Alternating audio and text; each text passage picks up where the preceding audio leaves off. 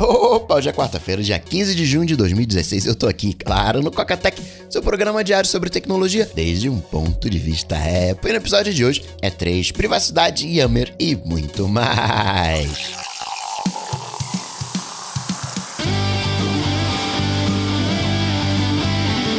Dicas, produtividade, tecnologia, opinião, comportamento, tendência, notícias. Cocatec.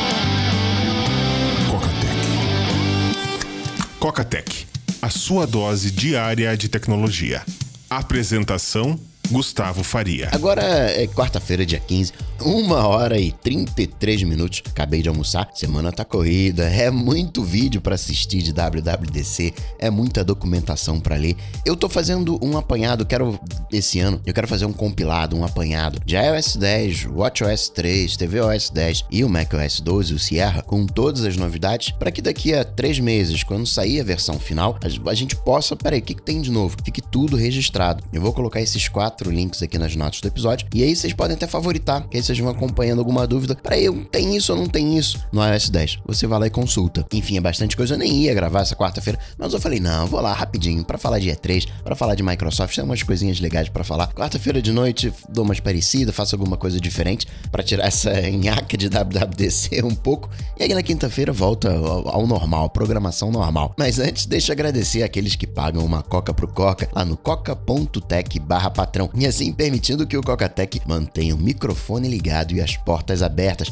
como faz o Judá Silva, o Alexandre Volpon, o Saulo de Oliveira, o Omar Furtado, o Jorge Dias, o Alberto Iano, o José Souza, o Mark Berachi, o Arthur Minit Neto, o Rodrigo Mallet, o Victor Teramoto, o Gilberto Miura, o Carlos Henrique Martins e o Moisés Silva. Obrigado, Cocas! Notícias. Notícias. Cocatec.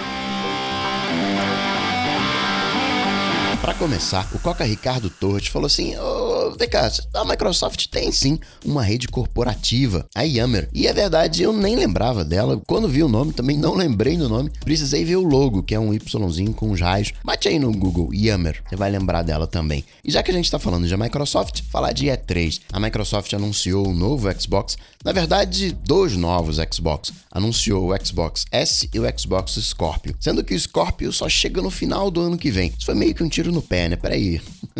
Ó, tô lançando aqui um novo, meu Xbox não tá vendendo tanto, deixa eu fazer uma versão slim, uma versão mais fina, uma versão mais fashion do Xbox para ver se aumenta as vendas. Mas ó, não compra não, sabe? Porque no final do ano que vem chega um novo, chega o Xbox Scorpio. Nessa, eu acho que a Sony mandou melhor. A Sony, ela não falou tanto de hardware, ela falou de jogos essencialmente. De hardware, ela falou, ó, sabe o, o PlayStation VR? Pois é, ele vai chegar, vai chegar no dia 13 de outubro, 400 dólares. Mas não trouxe o foco pro novo PlayStation. Tem um novo PlayStation, PlayStation New. Por que, que a gente precisa de um novo console? Não teve um, não, o Xbox PS4 são novinhos. Pois é, eles são novinhos, mas eles não têm o 4K. Ah, Coca, peraí, você tá falando errado. Eu vi ele que o Xbox S tem 4K. Não. O Xbox S, ele é uma atualização do Xbox One. Ele é levemente mais para igual do que, né? Mas é porque ele tem suporte a vídeos 4K. Você pode fazer um streaming, colocar um Blu-ray 4K. Você pode assistir um Netflix 4K. Tem suporte a 4K que o Xbox One não tem. Só que você não consegue jogar em 4K. Então ele é uma leve atualização, menorzinho.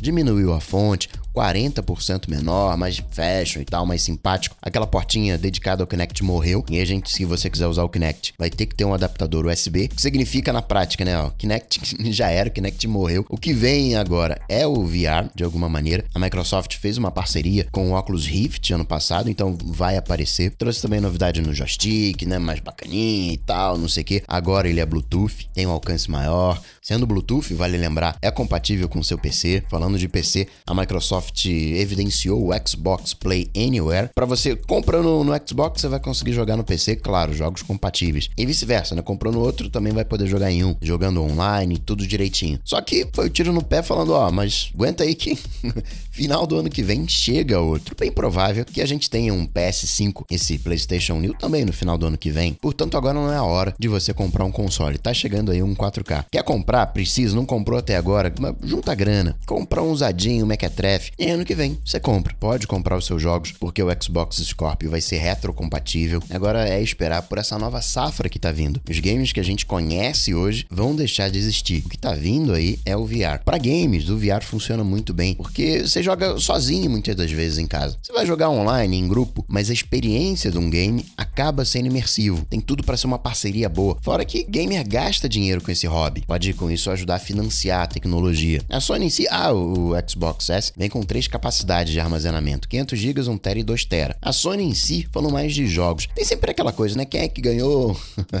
Microsoft ou Sony? Tem os cachistas e os sonistas, mas a impressão que passa é que a Sony levou a melhor, inclusive está levando a nível mundial, está levando a melhor em vendas. Agora, o melhor console é aquele que os seus amigos jogam, simples assim. Em termos de jogos, vem God of War, o filho do Kratos, The Last Guardian, Horizon Zero Dawn, Resident Evil 7, Spider-Man. Vamos ver como é que vai ficar isso em outubro com realidade virtual. Quero ver o que a Microsoft vai fazer com a sua realidade virtual, Oculus Rift, HoloLens, enfim, vamos ver o que, que sai daí. A Siri ela tá ficando mais inteligente. Ela agora reconhece rostos, reconhece lugares, reconhece objetos. Ok, a Apple não vende propaganda, não é como o Google, você não fica, entre aspas, tão exposto assim. Mas, frente a um FBI, imagina um FBI batendo na porta da Apple falando: olha, eu quero que você localize todas as fotos que você tem, eu quero que você localize para mim esse rosto. E aí? Ou então, localiza as fotos com esse rosto que estejam na praia. E não só na parte de fotos, né? Essa coisa inspirada no Google Fotos. Aliás, quero que o Evernote tenha essa mesma tecnologia. Eu quero poder digitar neve no Evernote, ele me localizar as notas que tenham neve em texto, que tenham neve escrito numa imagem, né, via OCR, e que tenha também uma foto de neve, entender o contexto. Onde fica a privacidade nessa história? Pois é, e não só isso, não só na questão de fotos, porque você também tem a proatividade do teclado do Google, né, a inteligência da Siri no QuickType, que vai seguir a mesma vibe. E aí é aquela balança, segurança versus conforto. Quanto maior, é uma gangorra, quanto maior o seu conforto, menor a sua segurança, e quanto maior a sua segurança, menor o seu conforto. Você não consegue ter as duas coisas ao mesmo tempo. Com privacidade é a mesma coisa. Ou você fica totalmente totalmente offline, você fica com uma privacidade total e aí você não tem os benefícios do online, ou você, para ter os benefícios do online, você escancara a sua privacidade. E durante a keynote, a Apple falou do differential privacy, ou privacidade diferencial. A ideia é boa, mas eu não sei até que ponto isso vai funcionar. Sendo Apple, né, abrem, embora a gente tá falando aqui de uma experiência Brasil, experiência nos Estados Unidos da Siri, é, não é que seja bem diferente. No final das contas, todo mundo tem vergonha de falar com a Siri.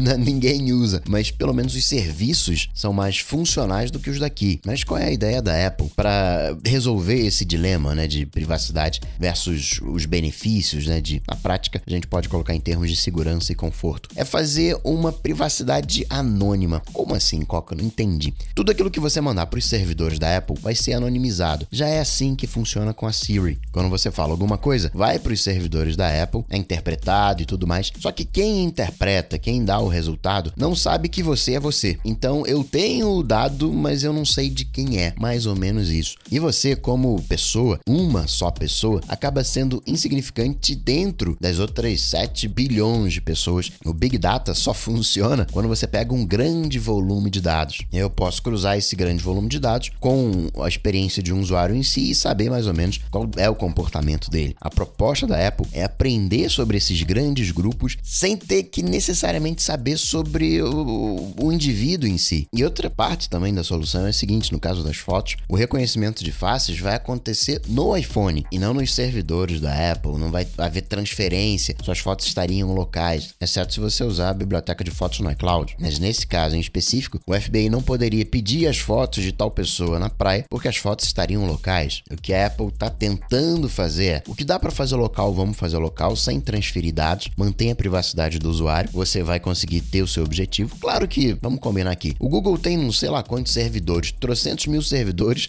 fazendo essas análises nas fotos. Vai ter o mesmo resultado que o iPhone? Óbvio que não, nem adianta sonhar. Quem usou o reconhecimento de fotos no Mac no iPhotos antigo, lembra que errava bastante, às vezes aparecia um rosto num joelho, às vezes confundia você com um bebê, às vezes com uma foto de criança, às vezes com um amigo que não tinha nada a ver. Então, sinceramente, não tenho muitas esperanças. Talvez tenha que de fato tudo ir para web, não sei, tudo sendo analisado por grandes servidores, mas ainda assim a Apple teria uma solução que é essa privacidade diferencial. É sim, vamos coletar os dados, é sim, vamos usar o, o poder do Big Data, mas anonimizando o usuário. Se vai funcionar é um dilema. Tem gente que diz que sim, tem gente que diz que não, porque a gente vai perder determinados benefícios. Outros estudiosos já dizem que é o melhor dos dois mundos. Quem vai ganhar eu não sei, mas pelo menos é interessante saber que existem pessoas pensando nisso, pessoas que querem te dar o benefício do Big Data sem expor os seus dados.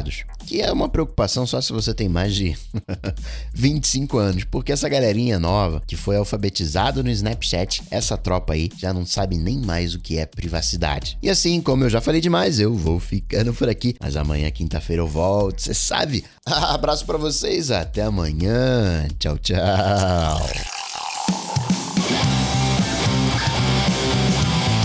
Cocatec está presente em todas as redes sociais. YouTube, Facebook, Twitter, Instagram. Acesse cocatec.com.br. Assine o podcast.